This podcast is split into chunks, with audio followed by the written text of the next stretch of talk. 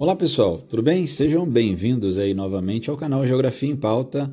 Aqui o professor Roger Dalto trazendo um pouquinho de geografia para o seu dia a dia, a geografia em contextos, a geografia em atualidades, a geografia da nossa vida, né?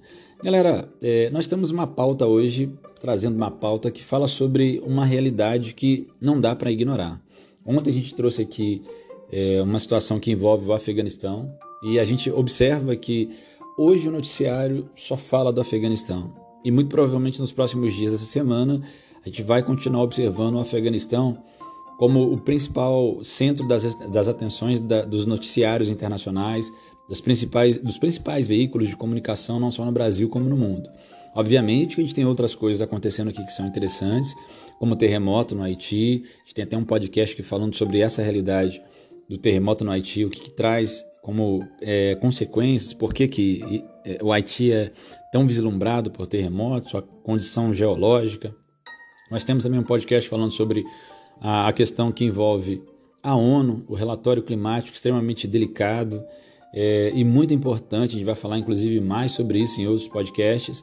Mas nesse momento não tem como ignorar, não tem como não pautar o Afeganistão. Hoje a gente se deparou ao longo do dia com diversas imagens chocantes é, da população tentando fugir em, em aviões norte-americanos, um desespero muito grande da população, de parte pelo menos da população, com essa troca do poder, com a saída das tropas americanas e o que, que isso pode trazer como consequência é, para o Afeganistão. Então, as perspectivas nesse momento são muito delicadas. A gente observa um posicionamento muito claro entre algumas potências nesse jogo geopolítico que a gente observa no mundo. Você vê ali China e Rússia se posicionando com querendo reconhecer e mantendo, inclusive, é, parte de tropas, é parte de, de um comissariado, de uma diplomacia dentro do território, enquanto outros países, principalmente Estados Unidos e alguns países, algumas potências europeias, tirando meio que quase que desesperadamente pessoas ligadas a esses países, fechando embaixadas e coisa nesse sentido. Então, dá para ver ali uma estrutura de poder muito bem intrincada entre as grandes potências mundiais, onde você vê posicionamentos extremamente diferentes entre essas potências. Gente, nós vamos falar em breve sobre a estrutura da ONU. Hoje tivemos, inclusive, um momento importante onde essas potências se posicionaram na ONU, falaram, é, pelo menos nesse momento, sobre o que estão observando, o que cada governo é, mais ou menos está delineando com relação a essas mudanças no Afeganistão. É óbvio que, que a presença norte-americana é muito importante, é, espera-se muito do papel dos Estados Unidos dentro desse contexto, mas a verdade é que, por, por tudo que se desenha, os Estados Unidos me parece cansado, cansado de estar lá, cansado de 20 anos e não ter atingido alguns objetivos que poderia ter atingido.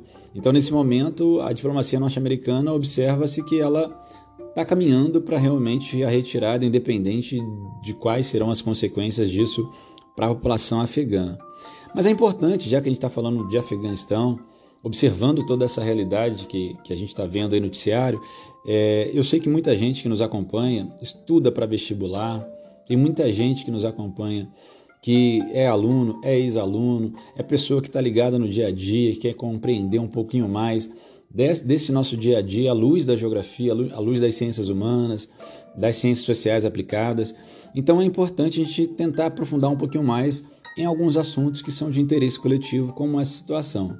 Então, vamos falar um pouquinho da geografia hoje, do Afeganistão, vamos contextualizar algumas situações para a gente poder compreender um pouco mais sobre esse conflito, já que ele está tomando o noticiário de uma maneira muito intensa e as imagens que a gente observa no dia a dia têm sido chocantes nos últimos dias. Galera, com relação à geografia, o Afeganistão é um país que é meio está no meio de um enclave montanhoso. É uma região extremamente montanhosa. Você pegar o mapa topográfico do Afeganistão, são pouquíssimas áreas planas, é um país predominantemente montanhoso. Ele tem até algumas planícies a norte e a sudoeste, localizada lá no sul da Ásia ou na Ásia Central, e ele faz parte do chamado Grande Oriente Médio, no mundo islâmico, e fica entre as latitudes 29 graus ao norte e também 39 graus ao norte, e entre as longitudes 60 e 75 graus a leste, tá galera? O ponto mais alto do país é uma montanha chamada de Noshak, com mais de 7.400 metros acima do nível do mar.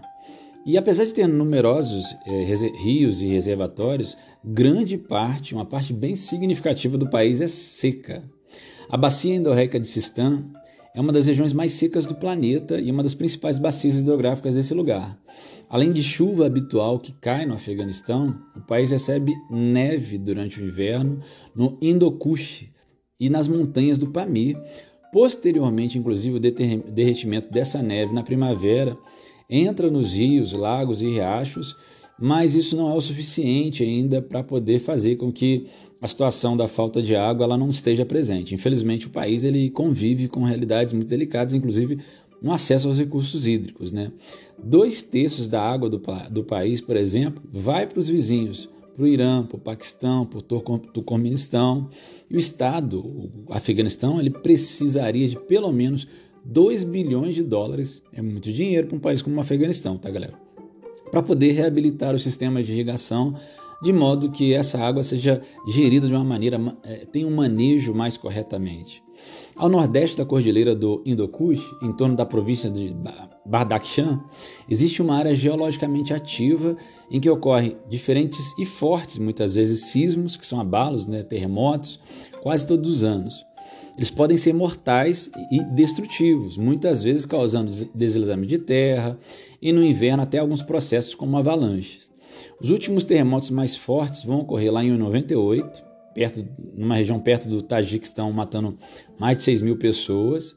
Seguido de outros terremotos, como o de 2002, no Hindukush mesmo, no qual 150 pessoas morreram em várias regiões do país e mais de mil pessoas ficaram feridas.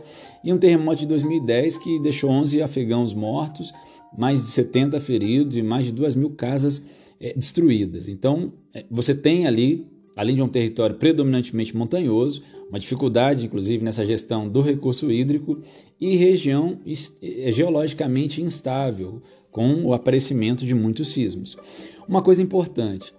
É, o Afeganistão tem vários recursos naturais significativos. Por exemplo, tem carvão mineral, tem cobre, tem minério, principalmente minério de ferro, tem lítio, tem urânio, tem terra rara, tem cromita, ouro, zinco, talco, barita, enxofre, chumbo, mármore, tem pedras preciosas semipreciosas, tem gás natural, tem petróleo, entre outros recursos naturais. Inclusive, os funcionários dos Estados Unidos é, estimaram que os depósitos minerais que ainda estão inexplorados, localizados lá no território afegão, é, vão valer entre 900 bilhões de dólares até 3 trilhões de dólares, o que, se explorado de maneira corretamente, poderia inclusive promover a economia do Afeganistão, diminuindo os problemas sociais que são muito comuns, a pobreza, a miséria, ainda muito aparentes na sociedade vulnerável do Afeganistão.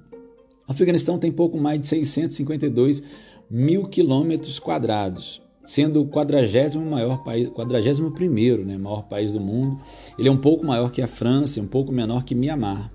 Você vê que não é um país tão grande assim, mas também se você considerar a França, que é um grande, uma grande potência, ele consegue ser um pouco maior, inclusive, que a França.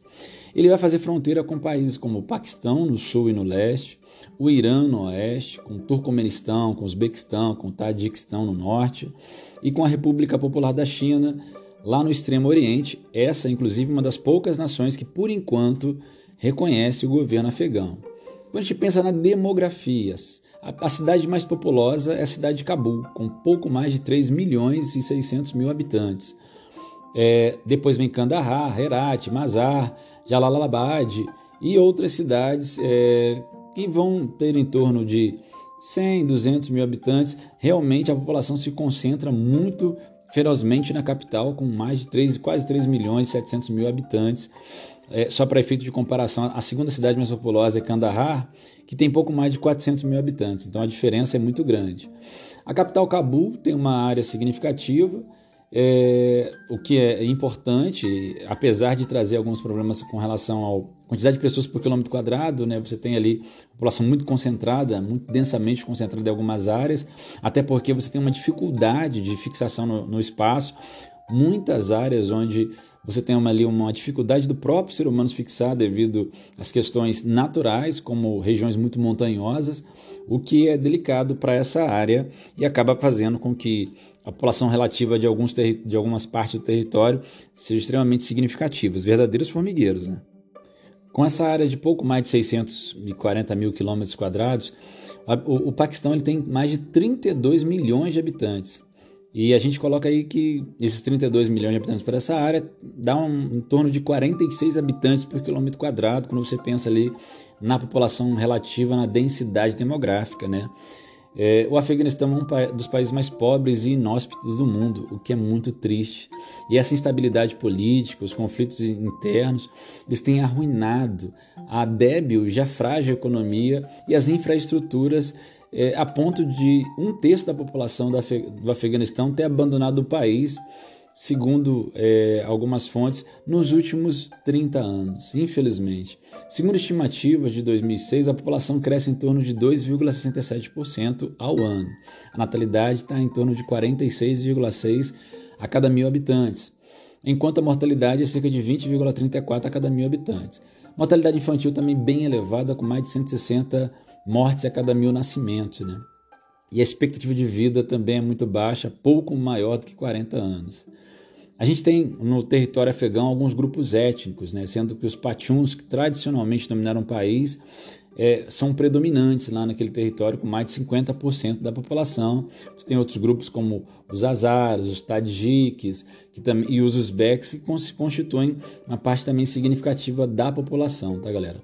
A maior parte, quando se pensa em religião, 99%, até um pouco mais de 99% da população é de origem afegã, é de origem muçulmana, segue a fé, professa a fé muçulmana. Cerca de 80 a 85% desses são seguidores do ramo sunita. E entre 15 e 20% vão ser seguidores do ramo xiita. É, e esses, esse ramo xiita, inclusive, predominante entre os, os Azaras, um dos grupos étnicos mais significativos. Tá? Você tem alguns grupos também muçulmanos não confessionais e algumas outras minorias é, religiosas também que têm a sua representatividade. Quando se pensa, por exemplo, na criminalidade, o, Afeg o Afeganistão é um país do mundo que mais produz ópio no planeta. De 80 a 90% da heroína consumida na Europa provém do ópio produzido no Afeganistão. Então você observa aí que é uma área também que é, vai produzir e vai estar diretamente ligado com a produção de uma droga extremamente importante hoje no mundo. Não estou falando que é boa ou ruim, estou falando que ela, é, é, é ela é, é, não tem como não discutir a questão da droga sem falar da heroína. E a heroína, predominantemente, principalmente no mercado europeu, produzida com ópio do Afeganistão. É, o tráfico, inclusive, do ópio se tornou um importante negócio ilegal no Afeganistão desde a queda do regime do Talibã lá em 2001. Infelizmente, é uma situação extremamente delicada. Agora, com o Talibã voltando ao poder, talvez isso mude um pouco, é, até porque a política deles, pelo menos a empregada lá anteriormente, ela era de combate a determinadas práticas que iam contra a interpretação mais radical das leis islâmicas. Tá? Quando você pensa na política, é um país que viveu um período de estabilidade desde 2001 com a entrada dos Estados Unidos no jogo, invadindo o território e alicerçando de bases para que houvessem eleições. Mas agora essa retirada das tropas norte-americanas, a instabilidade volta, a situação delicada volta. E quando se pensa, por exemplo, em direitos humanos, na Anistia Internacional, a gente vai ver muitos, muita tortura, relatos né, de tortura, de maus tratos, é, infelizmente, perseguição política, perseguição religiosa, perseguição a, a jornalistas, perseguição a, a, grupos étnicos minoritários. Então, são várias situações muito delicadas que envolvem o território afegão e que, infelizmente, nesse momento de instabilidade política, é, a gente não tem certeza de quais caminhos aí o Afeganistão ele vai tomar. Mas é importante que a gente fique atento ao noticiário, fique atento ao que está acontecendo no mundo, tá, galera? Observe de fato as situações que envolvem esse território, porque ele é, é, é um território que é um enclave, apesar de ser montanhoso, numa região geopolítica ali muito interessante entre a Ásia e a Europa, num entroncamento ali que geopoliticamente interessa algumas potências, não é à toa que a China, que é, a Rússia, que Estados Unidos, França, Grã-Bretanha, alguns países já estão se posicionando com relação a, a esse novo governo e o mundo está muito apreensivo né, com tudo isso que pode advir dessa troca no comando, dessa troca no poder no Afeganistão.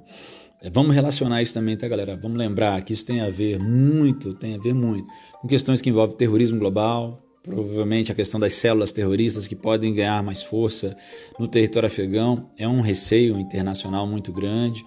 Nós temos o Afeganistão como um país que já vivenciou algumas invasões, que ao longo da Guerra Fria, agora recentemente, ao longo do século XX, foi invadido por uma grande potência, pela União Soviética, mas com a ajuda dos Estados Unidos. Permaneceu, conseguiu resistir à, tentativa soviética de tornar o país um país comunista, que inclusive essa, essa ajuda ali é, dos Estados Unidos é, ajudou a fortalecer alguns grupos que inclusive deram origem ao Talibã, o Talibã que na década de 90 chegou ao poder, que implantou um regime muito severo, regime com uma leitura da, das leis islâmicas de uma maneira muito radical e que agora chama a nossa atenção com o receio do que isso pode trazer é, pra, para o território afegão e para o mundo a partir da lógica que eles vão implementar no seu governo. Obviamente, nesse momento que a gente é, observa, pelo menos em primeiro momento, é uma certa tranquilidade e talvez, devido a toda a repercussão internacional, a gente acabe vendo um governo do Talibã com características um pouco diferentes daquela de 20 anos atrás até 20 anos atrás. Agora é assistir e esperar as cenas dos próximos capítulos, dos próximos episódios. Galera, a gente fica por aqui agradecendo demais a sua audiência, a sua paciência e, claro, fazendo sempre aquele convite. Tamo junto no Geografia em Pauta, pautando o nosso dia a dia a partir da geografia, sempre trazendo alguma alguma, algum assunto de interesse internacional, nacional, de interesse pessoal, que a geografia pode nos auxiliar para essa aprendizagem, para essa compreensão. Agradecendo aí, estamos no podcast, estamos também principais plataformas né, de podcast, estamos também no YouTube, junto contigo. Daqui a pouco a gente volta trazendo mais um pouquinho de pauta de geografia para o seu dia a dia. Eu fico por aqui, até a próxima.